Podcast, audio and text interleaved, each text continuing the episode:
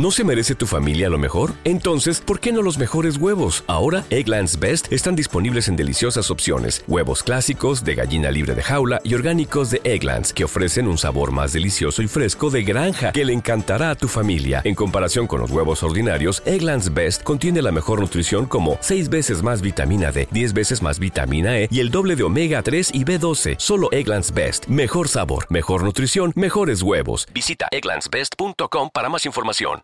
Hola, yo soy León. Y si te gusta este contenido, te invito al canal Investigadores Criminales, donde también podrás escucharme. Los criminólogos dicen que no existe el crimen perfecto. Lo que existe es el crimen mal investigado. Siempre, en cualquier investigación, aparece una pista clave que lleva hacia el asesino. Encontrémosla juntos, repasando este caso abierto. Hola a todos, mi nombre es León y en cada video repasaremos todos los detalles de los más terribles casos criminales. Antes de empezar, no te olvides de suscribirte y dejar tu me gusta para que puedas seguir trayéndote el mejor contenido de investigación. Recuerda también activar la campanita, ya que estaré subiendo videos tres veces a la semana. Empecemos. El caso de Ashley Yamauchi.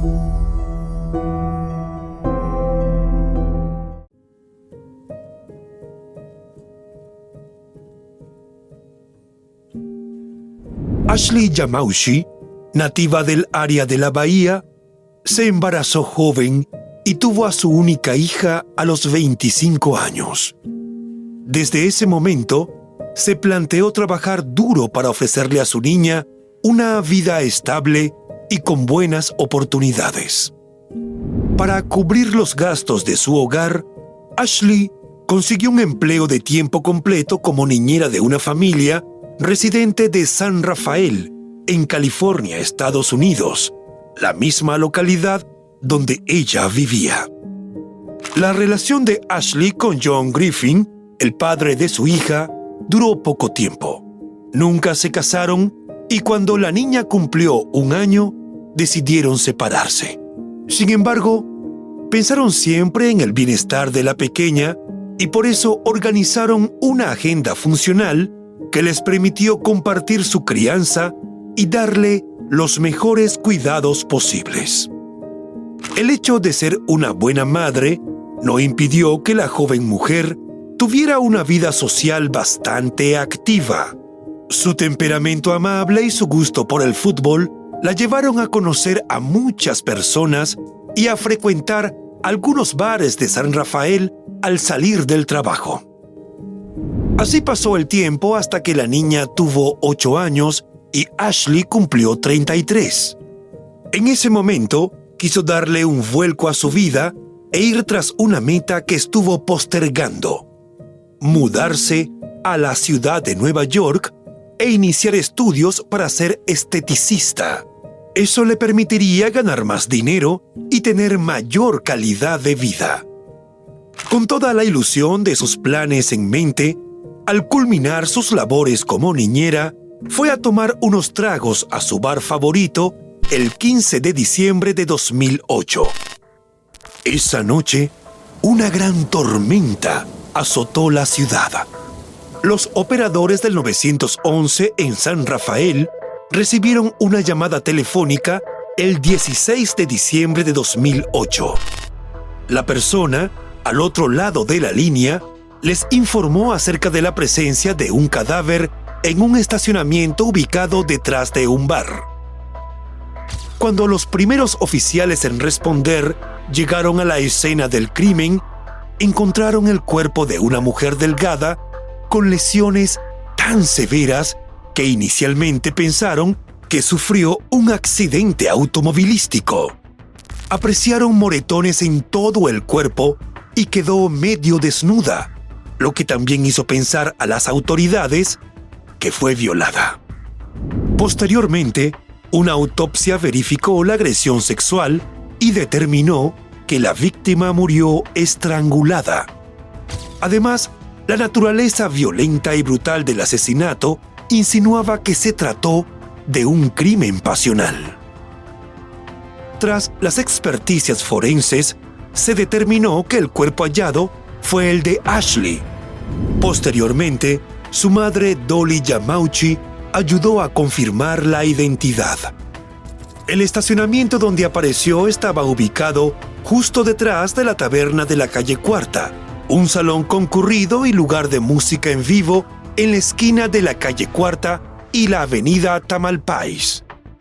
Justamente a ese bar acudió la joven madre la noche del 15 de diciembre tras salir del hogar de la familia donde trabajaba como niñera. Alrededor del estacionamiento había otros sitios muy concurridos como una pizzería y un pub. El lugar era visible desde un edificio de apartamentos y también desde la avenida Tamalpais. Sin embargo, nadie vio nada la noche del crimen. Esa falta de testigos fue el primer tropiezo de los investigadores. El teniente de la policía de San Rafael, Rafael Opata, uno de los primeros en investigar el homicidio, identificó al bar donde Ashley pasó su última noche como la taberna de la calle Cuarta y dijo que era un buen lugar donde muchos clientes ya habían formado vínculos amistosos porque se sentían cómodos yendo allí. Kelly McCormack, la mejor amiga de Ashley, también dijo que la mujer iba allí con frecuencia y que era amiga tanto de los clientes como del personal. De hecho, el cantinero de la taberna llegó a estar en fiestas en la casa de Ashley y justamente ese bartender fue una de las últimas personas en verla con vida. Pata recordó que el 16 de diciembre, cuando hallaron el cuerpo, las calles estaban todavía resbaladizas por la lluvia de la noche anterior. Detalló que apenas vio el cuerpo magullado en el piso entre un automóvil estacionado y una vieja cerca de alambre, tuvo la certeza de que la joven mujer luchó por su vida con toda su fuerza e hizo todo lo posible por librarse de su agresor. Calificó la escena del crimen como una de las más difíciles en las que estuvo a lo largo de su carrera como detective. También consideró que la agresión sexual pudo ser el principal elemento motivador del atacante y de no ser el principal, definitivamente fue parte muy importante de los hechos que culminaron con la muerte de la joven madre. Entonces, los investigadores se encontraron frente a un dilema por resolver. ¿Fue un crimen pasional o fue un crimen de oportunidad?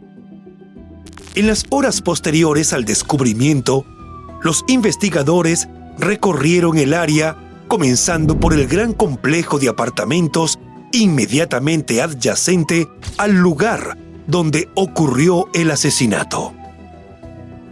Como parte de la investigación, fueron a tocar todas las puertas, pero no pudieron encontrar a alguien que dijera que escuchó algo.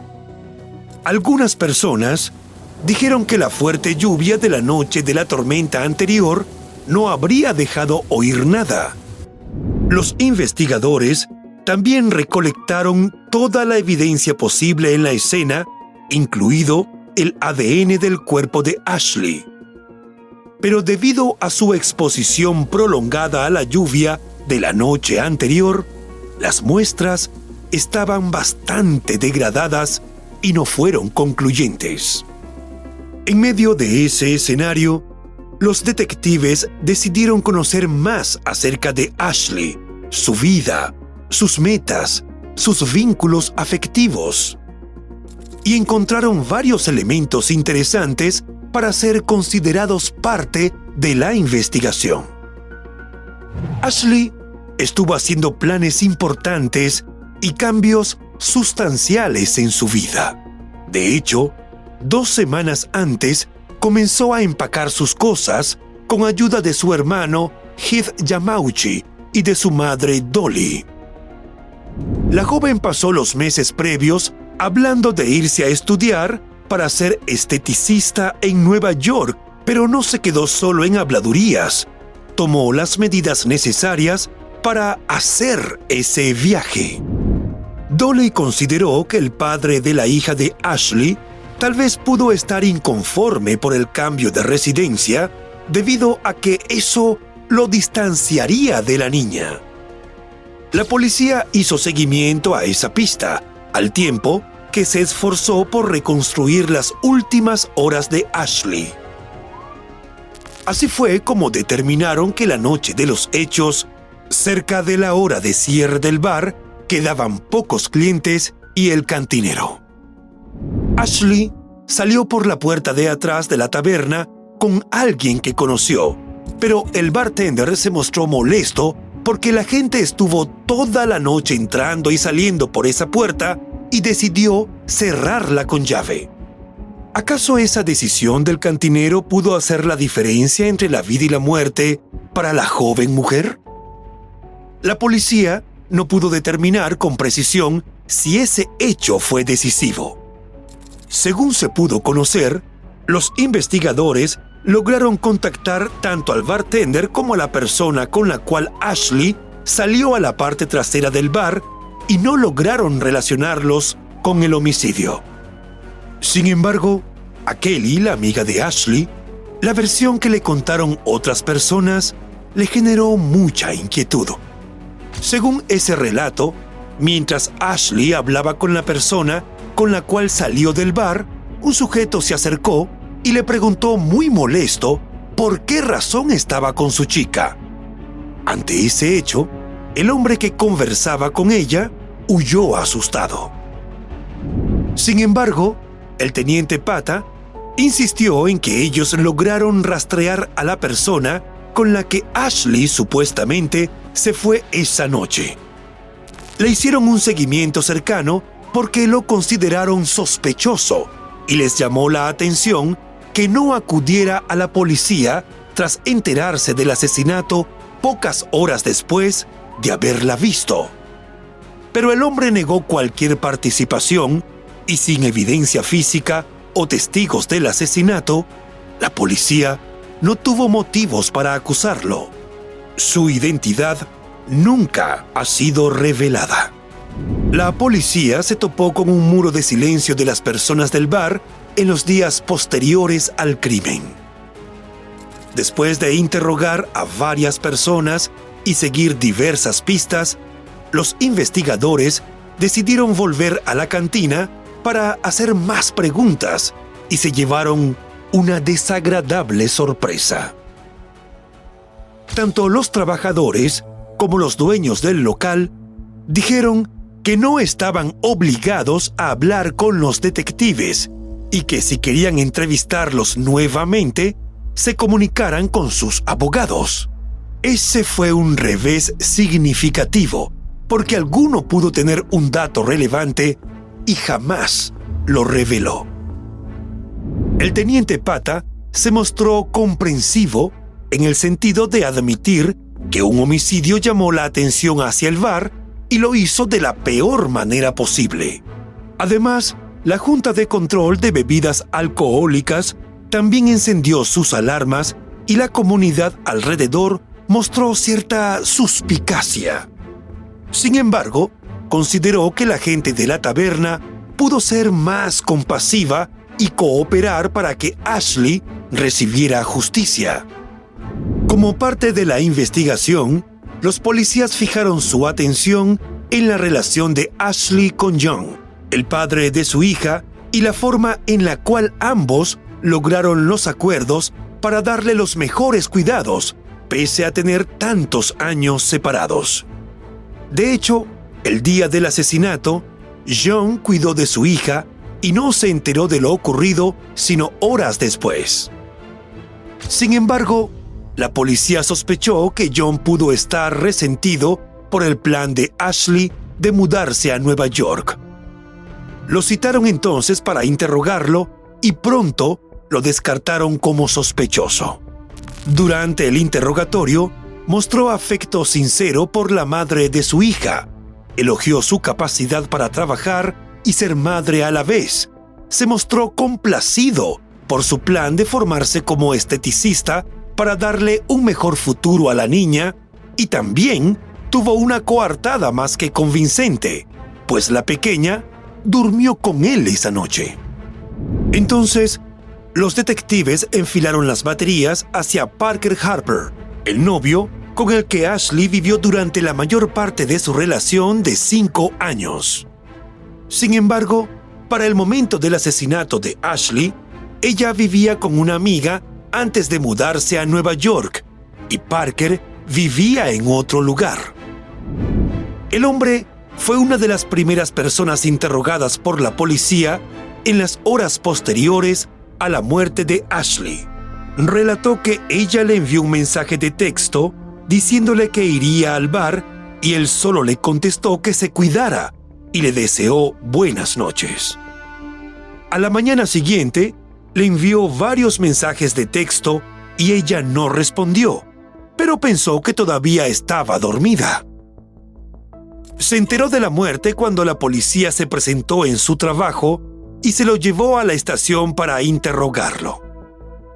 No le sorprendió que lo consideraran sospechoso porque sabe que regularmente la pareja sentimental es la primera en estar en la mira de las autoridades. También admitió que él y Ashley tuvieron problemas años atrás que contribuyeron a ponerlo de primero en la lista de personas de interés cuando ocurrió el homicidio. Relató que a los dos les gustaba ir de fiesta y tomar alcohol. Comenzaron a discutir, las cosas se salieron de control y él la empujó. La policía intervino en esa ocasión. Parker admitió tener problemas de control de ira, pero dijo que trabajó en terapia su mala gestión de las emociones y logró superarlo. Sin embargo, considera que esa escena de violencia es algo de lo que se arrepentirá toda su vida. El incidente quedó en el pasado. La relación entre ambos continuó y según Parker, así como los amigos y la familia de Ashley, su vínculo era sólido. El hecho de que ella estuvo preparando su mudanza jamás se interpretó como una separación permanente, sino como un distanciamiento temporal motivado por sus deseos de estudiar para tener un mejor empleo y mayor calidad de vida. En 2011, el Departamento de Policía de San Rafael afirmó que habían logrado extraer una muestra de ADN extranjero relacionado con el crimen. Sin embargo, no coincidió con ninguna muestra existente en el sistema. El teniente Pata dijo en ese entonces que podían estar más cerca que nunca de encontrar al asesino y agregó que tenía la impresión de que el homicida fue una de las tantas personas interrogadas al inicio de la investigación aunque no podía probarlo. Reveló que el foco de la investigación se redujo a tres personas cuyas identidades mantuvo en reserva por razones obvias. En el afán por hallar una solución, el entonces gobernador de California, Arnold Schwarzenegger, anunció una recompensa de 50 mil dólares por cualquier información que condujera al arresto del asesino. Pero ni siquiera esa tentadora oferta logró que alguien suministrara la pista definitiva. La sargento de la policía de San Rafael, Ronda Cordera, una de las investigadoras originales que respondieron a la escena, dijo que no ha podido olvidar el severo maltrato que el cuerpo de Ashley mostró.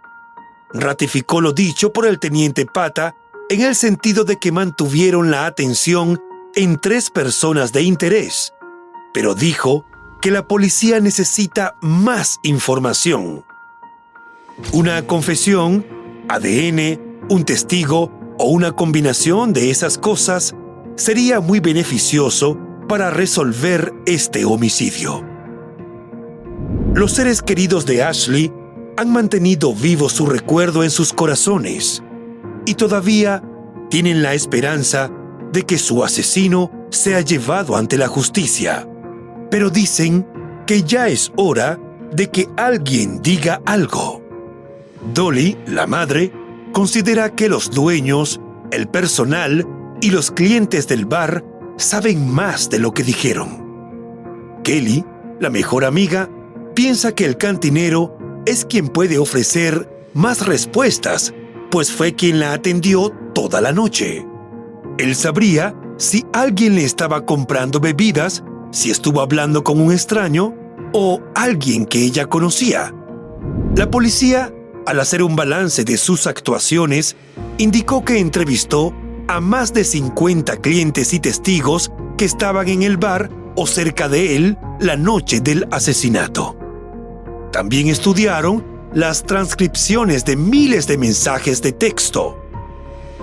En 2021, los investigadores reiteraron que estaban buscando a tres personas de interés, pero desafortunadamente todavía no tenían pruebas suficientes para realizar un arresto.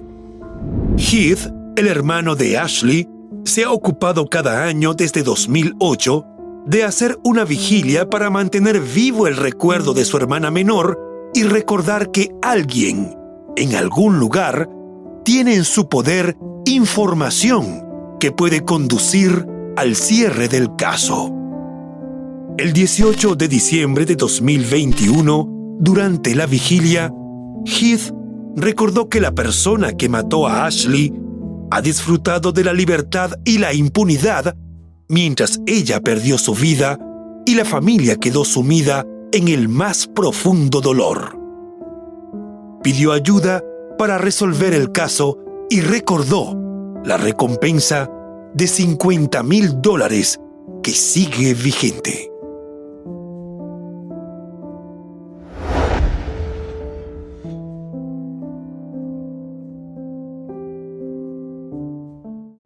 Y bueno, hasta aquí el caso de hoy. Como siempre agradezco tu apoyo a mi trabajo. Si te suscribes, das un me gusta y compartes este video, me ayudarás a seguir creando contenido. Hasta pronto.